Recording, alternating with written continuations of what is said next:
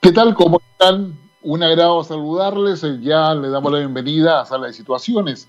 Una semana que ha estado marcada, sin lugar a dudas, por las repercusiones del plebiscito en Chile el 25 de octubre, pero también por las elecciones estadounidenses, cuyos resultados aún no conocemos ah, con certeza, pero que están dando pábulo a una serie de interpretaciones, con, conclusiones, análisis y también conspiraciones, ¿ah? porque eso en Estados Unidos no ha quedado de lado absolutamente para, para, para nada. Efectivamente, eh, si en el plebiscito de Chile el 25 de octubre quedó claro de que no teníamos una polarización, porque si hubiese habido una polarización, ¿ah? el resultado hubiese sido 47-53, 49-51, pero no, no fue así, fue 80-20. Y eso es evidente de que no hay una polarización. En consecuencia, aquellos que pensaban que la había, en realidad lo que estaban mirando era algo irreal, porque lo que se, se estableció, se implantó en Chile fue una polarización ficticia, que en definitiva no fue tomada por la ciudadanía y, y quedó claramente expresada en ese voto mayoritario por el apruebo, que no tiene dueño ideológico no es ni la izquierda, ni la derecha, ni el centro. No, creo que eso ha dejado en evidencia de que hay más que esas ideologías que andan todavía populando en nuestra sociedad y que son del siglo XX, respecto a las necesidades que hay de resultados donde tengamos la libertad, la igualdad y la justicia que todos queremos. ¿ah? Y eso se requiere simplemente algo, resultados y sentido común. Pero ese debate ya lo tenemos acá en Chile instalado, ¿ah? entre quienes eh, son los partidos políticos, el gobierno. Y la proliferación de independientes para la Convención Constituyente. Y ahí vamos a hacer una distinción odiosa, pero y, que, y espero que no pueda aprender mucho más de lo que ya se ha planteado. Vamos a tener ciudadanos eh, independientes ilustrados versus los ciudadanos independientes no ilustrados. ¿ah? Según algunos, las constituciones deben hacerlas los ilustrados, y según otros, tienen que hacerlas aquellos que están viviendo la realidad y que serían los no ilustrados. Ah, el tema está en que las constituciones deben dar paso a lo que es el marco de referencia en un sentido común, ah, de un bien común, ah, y eso requiere el diálogo entre los ilustrados y los no ilustrados, porque finalmente la sociedad la construimos entre todos y se construye con un determinado orden que obviamente estamos todos participando. Eso es lo que respecta a Chile. La elección de Estados Unidos eh, tiene también una polarización, y una polarización que está alrededor de Donald Trump. Estar con Trump o estar contra Trump. Y el voto contra Trump lo tiene Joe Biden y el voto a favor de Trump obviamente lo tiene el candidato que actualmente es presidente de ese país. Un presidente que ha marcado una, un derrotero y una argumentación en contra del establishment. ¿Qué cosa es el establishment? El establishment son las redes de poder que están vigentes hoy día en el ámbito político, económico y financiero, que toman decisiones muchas veces a espaldas o a escondidas de gran parte de la sociedad, que buscan eh, maximizar sus beneficios y que en definitiva andan desconectados de cualquier otra cosa que no sea su propia ganancia o lo propio que tienen. Y ese discurso de Donald Trump de tipo nacionalista, de parte, digamos, incentivando la identidad estadounidense, ah, eh, expresada en esto de hacer de Estados Unidos una gran nación. Ellos le dicen a Estados Unidos América, de hacer América, ¿no es cierto?, un gran país. En definitiva, eh, ha ido marcando eh, algo relevante que en esta elección, por lo menos, ha dejado en evidencia una cosa que es importante. Trump tenía un voto oculto que no fue ni eh, percibido por las encuestadoras, ni por los analistas, ah, en general al menos, ah, ni por todos los estudios probabilísticos y los algoritmos que se quisieron colocar sobre todo ello. Tanto es así que es muy probable que el resultado final de esta elección lo conozcamos el viernes o sábado de esta semana, ¿ah? eh, esperando de que no haya ningún tipo de cuestionamiento de parte de Donald Trump al conteo de voto por correspondencia ¿ah? o anticipado que superó los 100 millones de personas que lo hicieron o lo usaron, 65 millones por correspondencia y el otro lo hizo en forma anticipada. Entonces, hay acá un tema con la elección estadounidense respecto a lo que se está jugando ahora en estas semanas y respecto a las implicancias que eso tiene y a la manera en que va a quedar Estados Unidos un país como Estados Unidos que eh, nunca ha sido subdesarrollado, dicho sea de paso. Ah, la, idea de subdesarrollo, eh, de países en vía de desarrollo, no surge de países ni, como Estados Unidos, ni como Francia, ni como Italia, ni como Alemania, ah, ni como Reino Unido. porque esos países son el modelo de desarrollo y todos los que no estamos en ese estándar nos autocalificamos o nos autocalifican, o nos califican, perdón, como países subdesarrollados. Entonces estamos en una presencia de una elección en un país desarrollado que nunca ha sido subdesarrollado y que tiene que enfrentar los resultados. Y ahí, digamos, ¿es, posible que Estados Unidos pueda construir eso? Hay un cantante entre muchos otros dentro de lo que es rock estadounidense, en la medida en que, digamos, tenemos hoy día a don Gabriel Cedres muy enfocado, pero muy enfocado, créame, ¿ah? en lo que es el rock, digamos, obviamente gringo. ¿ah? para poder decirlo así en forma concreta, porque nos está apoyando con todo respecto a esta suerte de perspectiva, yo no decía análisis de perspectiva de lo que es el proceso electoral estadounidense. Y si hay un, título, un tema que llama la atención ¿ah? de un señor que, ¿sabe, sabe cómo le decían? ¿Ah? ¿Ah? a, Gabriel le encanta, que sea de voz. de voz. De voz no acompaña hoy día. Ya voy a decir quién es de voz por si usted no lo, por si usted no lo sabía. Y él siempre tenía, él nació en New Jersey, dice, o sea, de paso, eh, una ciudad industrial dentro de Estados Unidos importante, y, y siempre se dedicó a escribir como cuentos, sean ficticios, sean reales o no, pero de alguna manera a reflejar lo que era ese Estados Unidos. Él nació en 1949 ¿ah? em, y, y, su tema, en realidad, para que usted escuche bien la letra, se trata de, lo que tiene que vivir una, un, un, americano que llega de la guerra de Vietnam y tiene que enfrentarse a los desafíos, a las oportunidades ¿ah? y encontrarse en circunstancias desesperadas una guerra de Vietnam que a Estados Unidos le dejó una herida en el alma, en el alma nacional, por todo lo que significó, al igual que Corea, y donde tuvieron que hacer muchas cosas para poder eh, asumir una derrota militar, ¿ah? una derrota política también, ¿ah? y bueno, en todo eso nace esto, Born in the USA, USA que es nacido en Estados Unidos de Bruce Springsteen. Nacido en Estados Unidos un excelente tema para volver eh, a sala de situaciones, a analizar lo que está pasando en la agenda electoral estadounidense, una agenda que ya nos promete que no va a haber resultados, sino que hasta probablemente el fin de semana. Si es que no hay alguna imputación de parte del equipo de Donald Trump para judicializar en la búsqueda de estos resultados hoy día cada uno de ellos está buscando el, número de electores que van a conformar el colegio electoral. Recordemos que Estados Unidos es una elección indirecta.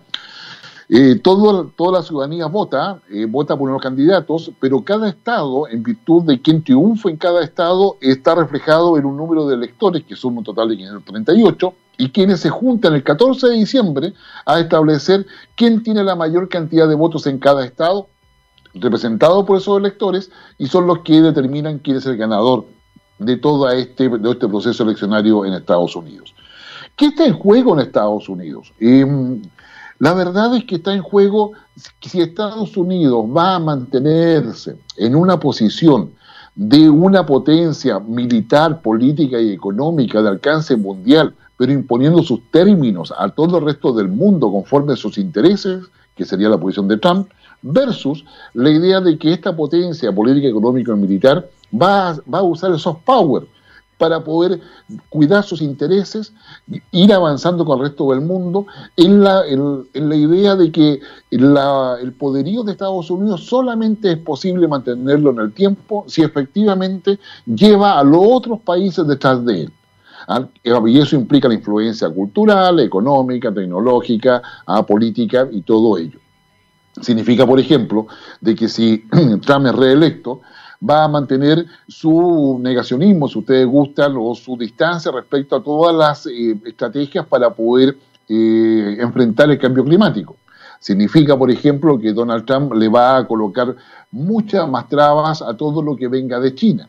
¿ah? Y va a tratar de que todas las empresas estadounidenses que hoy día están desplegadas o están trabajando en China retornen a Estados Unidos le va a colocar condiciones a los acuerdos con la Unión Europea y con el Reino Unido. Le va a colocar todo aquello que estime pertinente para poder potenciar el, crecimiento y el fortalecimiento del parque industrial de Estados Unidos para poder tener mejores salarios y mejores cosas, y, cosas, y mejores, mejor calidad de vida al final. Ahora bien, ¿por qué digamos, se está produciendo esto cuando todas las encuestas estaban señalando de que Biden tenía la mejor opción frente a Trump. Yo diría que la razón primera es que hay un voto oculto para Trump.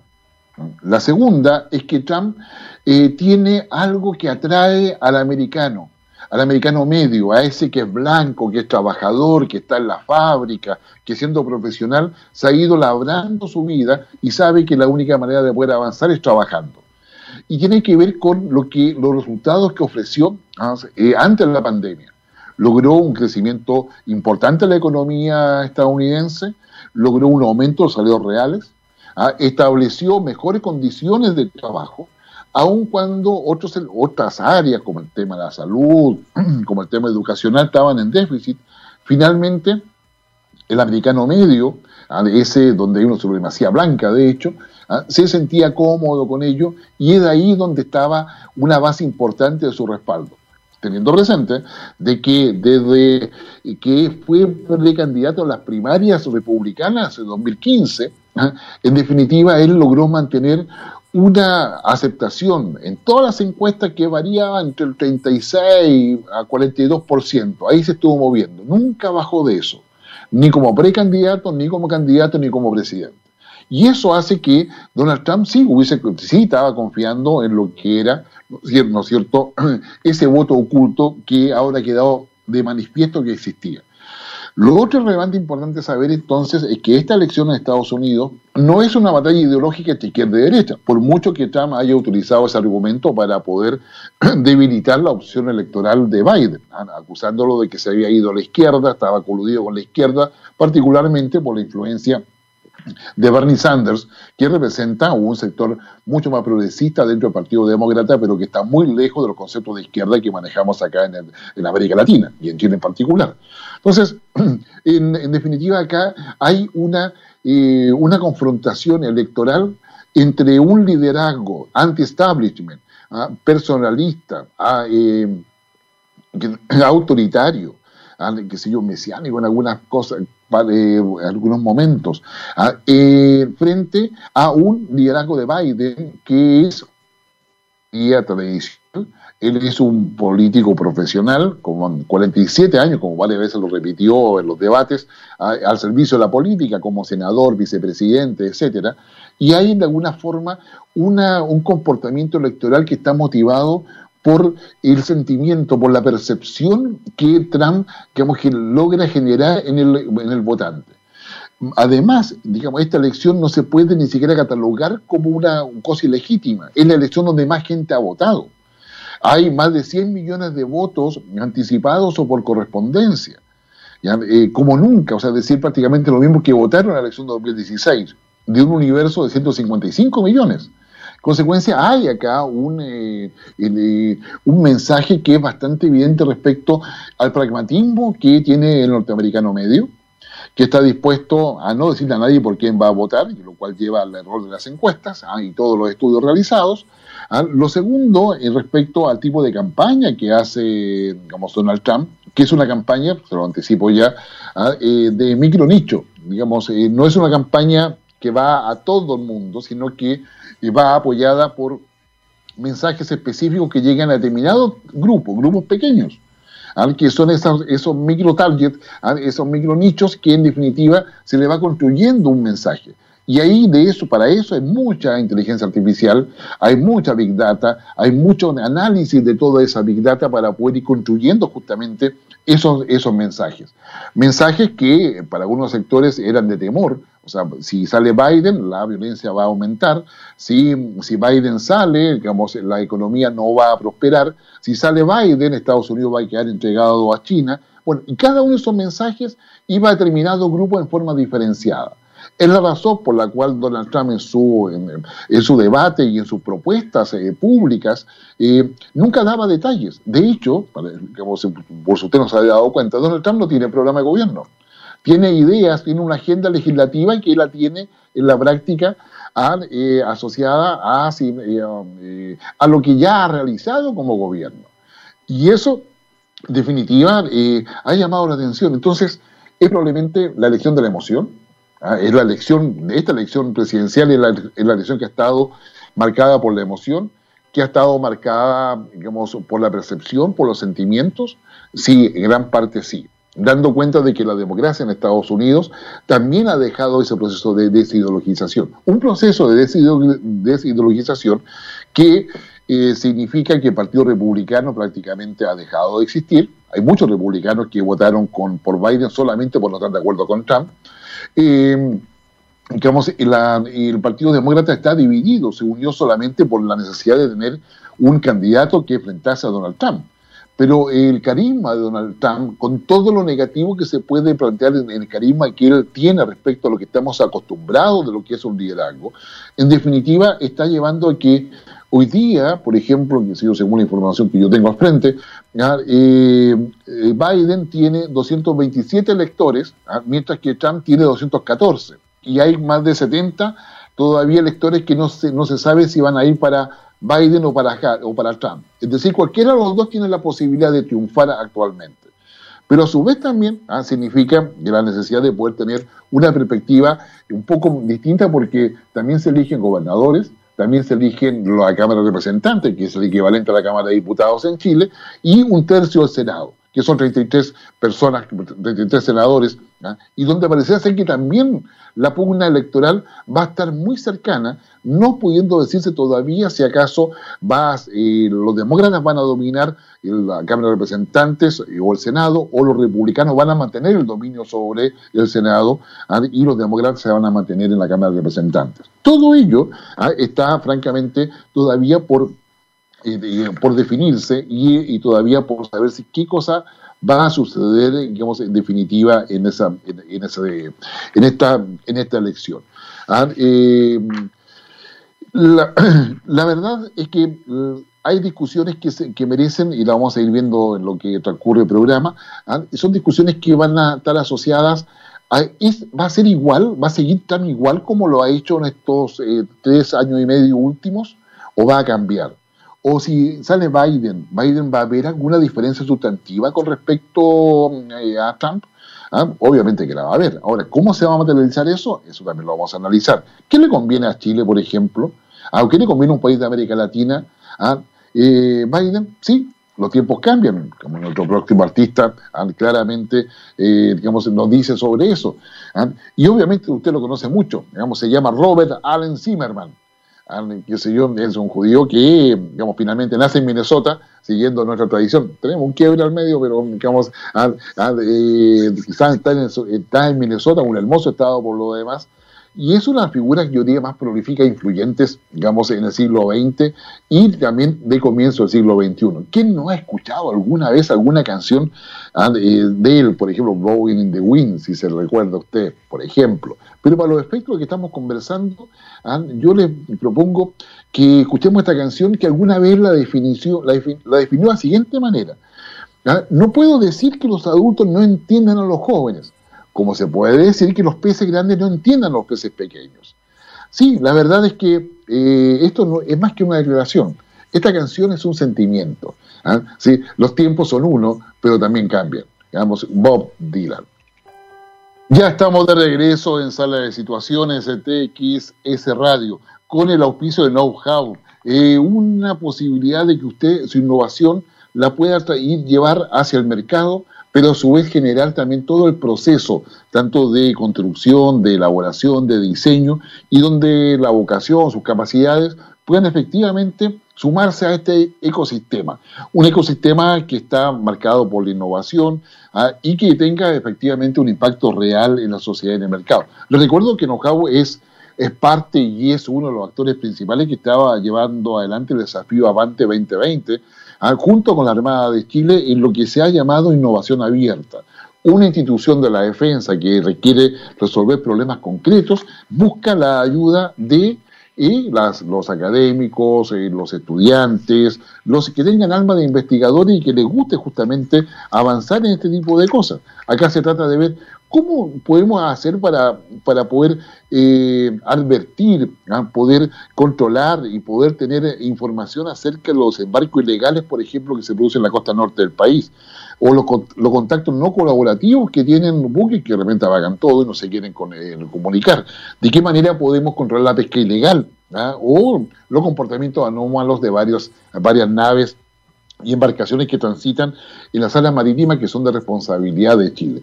Esto, que es innovación abierta, está en el proyecto Avante 2020 y donde efectivamente ustedes pueden buscar la información, porque se puede postular. Hay una serie de elementos que, hay, que es necesario poder ver pero se van a elegir algunos equipos que van a tener acceso a, a 50 mil y 40 mil dólares cada uno para poder desarrollar todo ese proyecto si es que se logran demostrar con metodologías específicas de que son viables y que se pueden llevar justamente digamos, eh, a la práctica. El desafío Avante 2020 ¿ah? lo tiene justamente NobHub.cl, www.nobhub.cl para que usted vea todas todas las, eh, todas las, eh, todos los elementos que son importantes y si usted gusta puede ir a un webinar informativo que va a estar el 11 de noviembre ya disponible para todos, para todos nosotros. Nosotros, en cambio, estamos preocupados de lo que es eh, la actividad política en Estados Unidos. Y efectivamente Estados Unidos ha avanzado a este proceso electoral dentro de lo que es más atípico, un presidente que ha marcado una diferencia, que se ha aislado del, sistema internacional. Recuerde usted que Donald Trump dejó el Pacto de París, todo aquello que tiene que ver con el cambio climático, y a su vez China se transformó en el líder de eso. Abandonó la Organización Mundial de Salud en términos de lo que no le creía. China se transformó también en el principal donante y participante en todas las iniciativas para poder encontrar una vacuna a la pandemia, más allá de controlar su propio sistema dentro de, dentro de China. Eh, Donald Trump también dejó la UNESCO, eh, que se, eh, tomó distancia de varios conflictos, sacó mucha gente, mucho militar de, de zonas donde Estados Unidos había estado desplegado hace mucho tiempo. Uno de sus mayores logros probablemente sea los acuerdos de paz y colaboración y coordinación que ha logrado el Medio Oriente a partir de Israel, es decir, ha mitigado la posibilidad de desconfianza, o por lo menos la ha encapsulado adecuadamente en términos políticos, ¿ah? y la situación de Israel con varios países de Medio Oriente, hay 17 países ya involucrados en todo esto, lo cual da una tranquilidad respecto a que Medio Oriente no va a ser una zona de fácil conflictividad en el futuro. Ah, no obstante que hoy día tenemos una conflictividad importante en Armenia y Azerbaiyán en todo lo que es el Cáucaso. En esa perspectiva, entonces, eh, Donald Trump eh, logró también enfrentar a, Kim Jong-un, el, presidente de Corea del Norte. No logró los resultados que esperaba, pero sí claramente ah, demostró de que tenía una capacidad. Pero también Donald Trump hizo otras dos cosas que yo creo que son relevantes. ha sido uno de los pocos presidentes que ha demostrado que tiene la voluntad de usar la fuerza si lo estima pertinente. Y eso lo hizo en dos oportunidades. Primero lo hizo en un ataque sobre Siria, sobre un aeropuerto sirio, donde lanzó desde una, eh, un buque a 50 misiles Tomahawk ¿ah? sobre ese lugar. Le avisó a, Rusia, al presidente chino le avisó mientras, mientras cenaban ahí en Florida, en la casa donde se había convocado una reunión, de que estaba haciendo eso. Y lo hizo. 50 ¿ah? tomajos sobre un blanco y un objetivo, digamos, sirio, donde estaban tropas rusas. Y el segundo fue en Afganistán. ¿ah? Lanzó la bomba madre, que es la, se llama bomba madre porque la bomba más potente, y después de esa está la bomba nuclear, la bomba atómica. ¿Ah? y la lanzó sobre digamos, una zona de Afganistán donde estaba llena de talibanes, que había sido una discusión entre el Pentágono y el presidente Trump, y también con Obama anteriormente. La lanzó y murieron más de 200 personas, se supone que todos talibanes, ¿ah? no hay registro de daños colaterales, por lo menos digamos que conozcamos nosotros, y eh, demostró que estaba dispuesto a usar la fuerza. Y con esos elementos fue a negociar con el coreano. Con esos elementos, tanto China como Rusia se preocuparon de poder controlar a Norcorea. Ah, y en esa, en esa perspectiva, Donald Trump ha logrado establecer Estados Unidos es más fuerte, puede imponer las condiciones. Luego va a Europa y ahí en Europa ah, Estados Unidos dice, mire, la OTAN está perfecto, pero cada país colóquese por favor con los dineros para financiarla. Porque si ustedes quieren que Estados Unidos coopere en la seguridad, cada uno pague lo que debe pagar. Pero no puede Estados Unidos estar financiando todo eso. Y así una serie de otras cosas más, donde dejó claro de que Estados Unidos tenía solamente amigos cuando sus intereses estaban comprometidos. ¿ah? Y a su vez también empezó a tener un discurso claramente antiizquierda, y eso se nota en que echó para atrás todos los avances que con Obama se habían hecho con Cuba, ¿ya? Eh, todo lo que el diálogo que se había construido con Venezuela y las sanciones económicas sobre Cuba, sobre Venezuela, han ido en aumento cada vez más. Lo propio ha colocado también con Rusia, ¿ah? aunque en mucho menor medida, pero también se ha focalizado mucho en Irán. La preocupación es que Irán no tenga capacidad de desarrollo nuclear o de ser una amenaza nuclear, que, que es un poco los otros motivos en los cuales está, se ha involucrado en Medio Oriente, con Israel de por medio, para poder cercar justamente a Irán y a Siria. Entonces, eh, ahí tenemos un tema. Su tema pendiente, Turquía, su tema pendiente es eh, Unión Europea, su tema pendiente es Reino Unido, su tema pendiente es la relación que finalmente va a tener con Rusia, y un tema pendiente que no es menor es cómo va a enfrentar el tema de India. Con todo esto, lo que yo le quiero explicar es que si Trump es reelecto, no va a poder seguir haciendo lo mismo. No solamente porque está la pandemia y las medidas económicas no van a tener que ser las mismas. Hay un tema con eh, la Reserva Federal, que es el Banco Central estadounidense, respecto al manejo de inflación, respecto a lo que, al peso real que, o el valor que tiene el dólar a nivel internacional. ¿ah? Y viene un escenario que es bastante más difícil. ¿Por qué? Porque tenemos otros actores que se han preparado para esto en virtud de la posibilidad de que eh, Donald Trump sea reelecto. Uno de ellos es China. China actualmente se encuentra ah, en plenas reuniones de la semana pasada ah, para poder restablecer o replantearse lo que son los objetivos al 2035, ya dejando un poco de lado y retrasando lo que había planteado para el 2030, que era transformarse en la plataforma industrial más importante a nivel mundial. Ah, eso al 2035 lo va a dejar. China quiere tener una posición de dominio completo en el ciberespacio, en el océano y en el espacio, al 2047, al cumplirse 100 años de la Revolución Popular que se, que se materializó el, año 1947, cuando Chiang Kai-shek finalmente pierde la batalla frente a Mao Zedong en esa guerra civil y escapa hacia la de Formosa, hoy día Taiwán. Entonces, ahí tenemos una situación en la cual eh, podemos decir de que lo que Trump vaya a hacer, si es reelecto a contar del 20 de enero del próximo año, no va a ser lo mismo. ¿Ah? Y eso va a marcar una nueva agenda que se desconoce. Y ahí hay un grado de incertidumbre no menor en el ámbito eh, financiero, en el ámbito obviamente bursátil y también tecnológico. Dado de que eh, lo que Trump ha hecho hasta ahora es presionar a Google, a Facebook, a Amazon, ¿ah? en términos de que sus capacidades tecnológicas no pueden ser transferidas a otros países. ¿Ah? Y sucede que eso de alguna forma esas compañías piensan que sí puede ser porque su negocio es distinto, es multinacional ¿ah? y tiene distintas expresiones a nivel global. Entonces, acá hay un tema que eh, Donald Trump no va a seguir haciendo lo mismo. ¿Va a tener el mismo sello? Sí, va a tener el mismo sello. Significa también que el multilateralismo a nivel global se va a ver en, en la necesidad de reformularse. ¿Puede funcionar el mundo sin Estados Unidos? La respuesta es no. Eh, ¿Puede funcionar el mundo, digamos, eh, teniendo a Estados Unidos aislado? La respuesta es sí.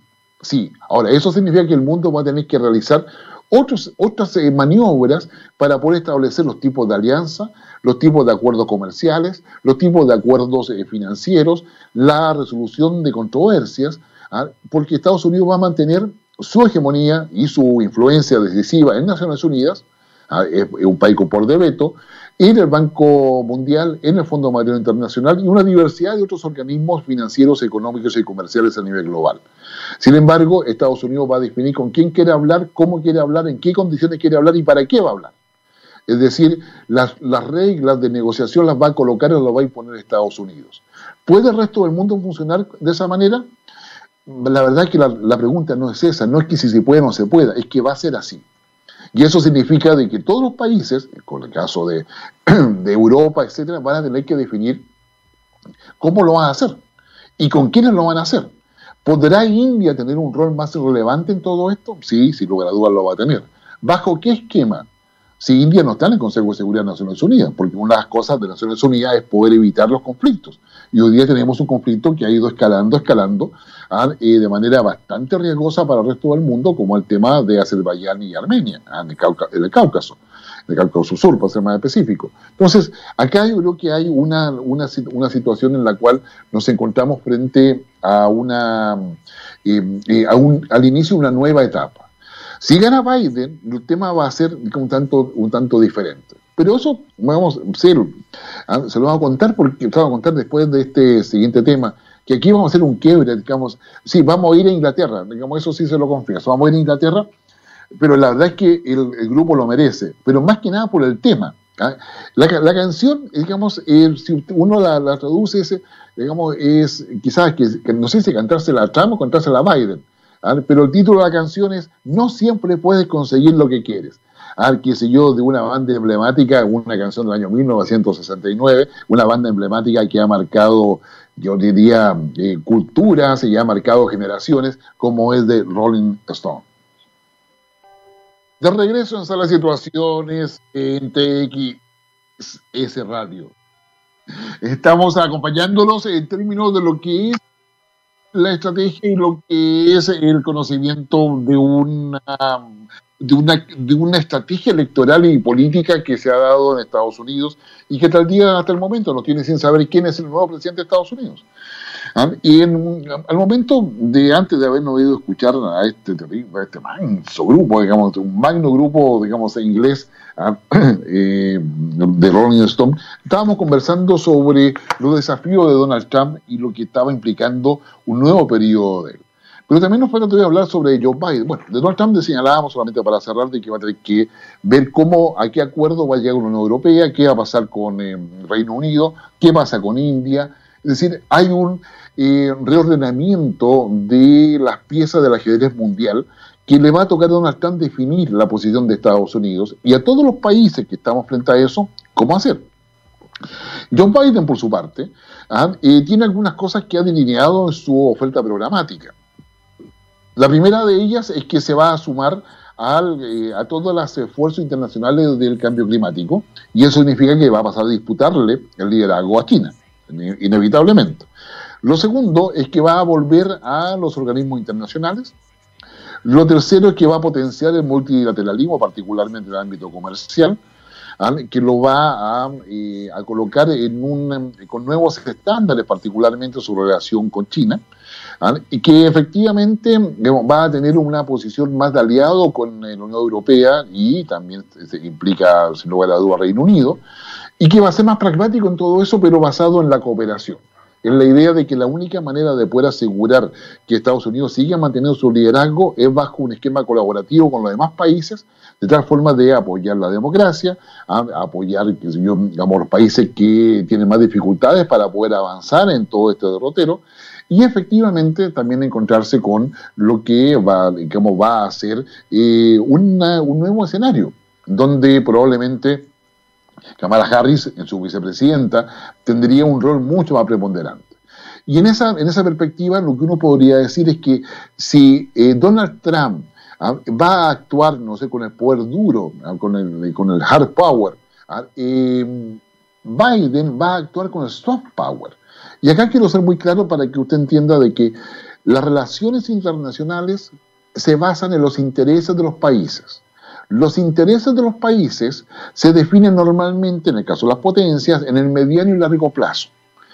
Si, eh, si un país, como el caso de Chile, quiere, quiere pensar quién me conviene más, Trump o Biden, la verdad es que en ambos casos mm, se va a encontrar que Trump defiende los intereses de Estados Unidos preestablecidos a largo plazo de una forma y Biden los defiende y los promueve de otra. Pero los intereses son los mismos. Y ahí la primera cosa donde no hay que equivocarse. Los, los, los intereses, las potencias no se modifican con cada cambio de gobierno. Se pueden haber modificaciones en las prioridades, ¿ah? Incluso eso es difícil. Donde hay más modificaciones es en el cómo, de qué manera cada país enfrenta, ¿no es cierto?, estas, estas, eh, eh, estas negociaciones para poder, digamos, hacer prevalecer sus propios intereses. En consecuencia, entonces, tenemos en la práctica ah, de que no importa tanto preguntarse si me conviene más Biden o, Trump, porque las relaciones internacionales no se basan en los sentimientos ni en las emociones, insisto, en los intereses. Ahora bien, ¿qué país va a poder negociar mejor con Estados Unidos en esta nueva etapa post-pandemia que se nos viene? Aquellos países que tengan una hoja de ruta de mediano y largo plazo precisa, clara, concreta que permita a estos países, llámese con Trump, llámese con Biden, o llámese Jin Liu con eh, Xi Jinping con, eh, en China, ah, o con quien sea, ah, saber a qué cosas se están exponiendo en términos de cooperar económica o comercialmente con un país. Y eso significa, en la práctica, de que tiene que haber una hoja de ruta desde el punto de vista de lo que el país quiere alcanzar, cómo lo quiere alcanzar, el rol de la inversión extranjera, la protección y la estabilidad política para poder asegurar la certeza jurídica. Y en esa perspectiva, aquellos países que tengan esa hoja de ruta mejor delineada van a tener mejores posibilidades de abrir un espacio de negociación con, ¿no es cierto?, con el país del norte. Entonces yo diría que acá hay una, primera conclusión que es relevante. Ah, la pospandemia eh, exige que los países tengan que enfrentarse necesariamente a lo que es la cuarta revolución industrial, a la manera en que se van a subir a ese carro y de qué manera van a hacer la transformación de la matriz productiva para ser coherente con lo que está haciendo China, India, Europa y propio Estados Unidos. Una de las cosas relevantes de todo esto va a ser la tecnología.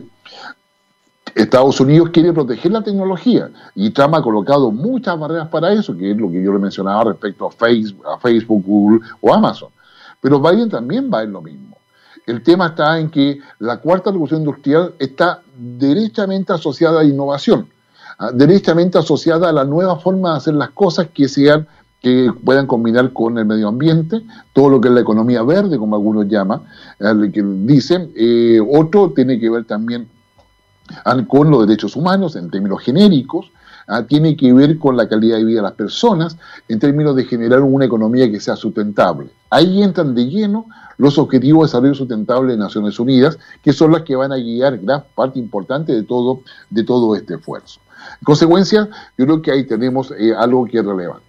¿Qué, cosa, qué implicancias quedan para, quedan para Estados Unidos después de todo este proceso electoral? Y más allá que aún no sepamos quiénes son los triunfadores a, nivel presidencial y a nivel de parlamentarios, tanto Cámara de Representantes como Senado. Quedan varias, varias, varias conclusiones. En primer lugar, una primera función que queda es que el Partido Republicano queda completamente debilitado ¿ah? y eh, empieza a girar en torno a la figura de Donald Trump. Eh, o sea, vale decir de alguna manera, digamos, en Estados Unidos se instala el trumpismo. Eh, y eso significa una, una expresión que denota populismo. Es decir, digamos, si Trump hoy día está dispuesto a hacer todo lo que sea necesario para mantenerse en el poder, claramente el trumpismo tiende a opacar eh, el ideario que tenía el Partido Republicano. Y eso va a tener un costo, digamos, en el tiempo. ¿ah? porque significa debilitar la, democracia. Eh, no hay democracia sin partidos políticos. En consecuencia, creo que ahí hay un tema que es importante considerarlo en el caso de Estados Unidos, que es país desarrollado y que nunca ha sido subdesarrollado. A su vez, digamos, el Partido Demócrata solamente se, unió, como decíamos anteriormente, en virtud de la necesidad de tener un candidato único frente al Partido Republicano. Esa unidad no pareciera que se, que se, que se vaya a mantener si es que pierde Joe Biden. John Biden sería candidato y luego desaparecería, digamos, no tendría el peso porque ya ha cumplido todo el ciclo de un político profesional. Kamala Harris tendrá el espacio suficiente como para poder mantener un cierto liderazgo dentro del Partido Demócrata. Entonces, la primera conclusión que tenemos es que acá el sistema de partidos dentro de Estados Unidos se va a debilitar ¿ah? después de esta elección. Y eso viene a colocar la segunda pregunta. Si el sistema de partidos políticos se debilita y con ello el establishment al cual critica, digamos, ácidamente Donald Trump, va a significar entonces el reemplazo de ese establishment. Porque ¿de qué manera va a gobernar Donald Trump si no tiene las redes de poder necesarias? Le comento así al pasar de que un gobernante en Estados Unidos tiene derecho a designar alrededor de 4.000 autoridades. 4.000. De esas 4.000, 1.000 mil de ellas tienen que pasar necesariamente por el Senado. El caso de los embajadores, los altos mandos militares, al que sé yo, y varias otras otra, otras personas que tienen responsabilidades relevantes dentro de la estructura de poder de Estados Unidos, de jefe de inteligencia, por ejemplo, etcétera. Entonces, yo creo que ahí hay un tema que es necesario digamos, eh, considerarlo. La siguiente cosa que es necesario digamos, establecer es que a nivel doméstico de Estados Unidos va a quedar una polarización. Y esa polarización va a traer también implicancias y consecuencias, porque si gana Donald Trump, la polarización ya está instalada ¿ah? respecto a lo que es el rol de las minorías, la minoría supremacista blanca básicamente, ¿ah? y la necesidad de poder, digamos, controlar ¿ah? los, los estallidos sociales que han habido en varias ciudades de Estados Unidos. Ayer Washington era impresionante y también varias, varias otras ciudades que tenían todo, tal cual lo hemos visto en Chile, todos los bancos y todo lo demás tenían todo cerrado, tapiado para que, para que no lo saquearan. Entonces, hay acá también una implicancia respecto a, la, a esta polarización que no siendo ideológica, ¿ah? tiene que ver con la identidad y tiene que ver con un nacionalismo, yo diría, básico, primario, pero que tiene que ver con esta percepción en términos de que no quiero que otro ¿ah? eh, pueda destruir la posibilidad de que yo tenga una, un acceso a una economía que se va a recuperar una vez que pase la pandemia. Y finalmente, lo último, bueno, ¿y si Estados Unidos no controla la pandemia? Porque en el fondo el discurso y la propuesta de Trump es, tenemos que reactivar la economía. Y de alguna forma lo que no dice es, a pesar de que muera gente por la pandemia. Ahora, ¿y si, y si este esfuerzo de reactivación genera una espiral de muertes exponenciales de gente en Estados Unidos por la pandemia, ah, los días de Donald Trump van a estar bastante complicados. Eso es lo con respecto a lo que va a quedar después de la elección. En términos, en términos de, lo que, eh, de lo que viene el proceso electoral, eh, debemos esperar qué es lo que pasa de aquí al viernes, me atrevería a decir, quizá luna más tardar, ¿ah? eh, pensando de que estoy a varios estados que están contando los votos postales, que están contando ¿ah? los votos que vienen del extranjero, ¿ah? para poder saber si tenemos dilucidado o no quién es el presidente de Estados Unidos solamente por votación directa. Si esto dura mucho más y está la percepción en el equipo de Trump de que va, de que ha habido fraude, en definitiva esto se va a transformar en una situación muy poco manejable porque la lógica de Donald Trump es llevar todo en máxima vista en términos de negociación, llevarlo a la judicialización. Si lo judicializa, eh, va a ser complicado porque esto puede terminar en el Tribunal Supremo, en una fecha que no sabríamos señalar cuál es, en términos de que eso implicaría que el Tribunal Supremo, el equivalente a la Corte Suprema en Chile, tendría que decidir quién es el que ha ganado una elección. Si fuese un empate, que sería poco probable a mi modo de ver, ¿quién le correspondería definir quién es presidente?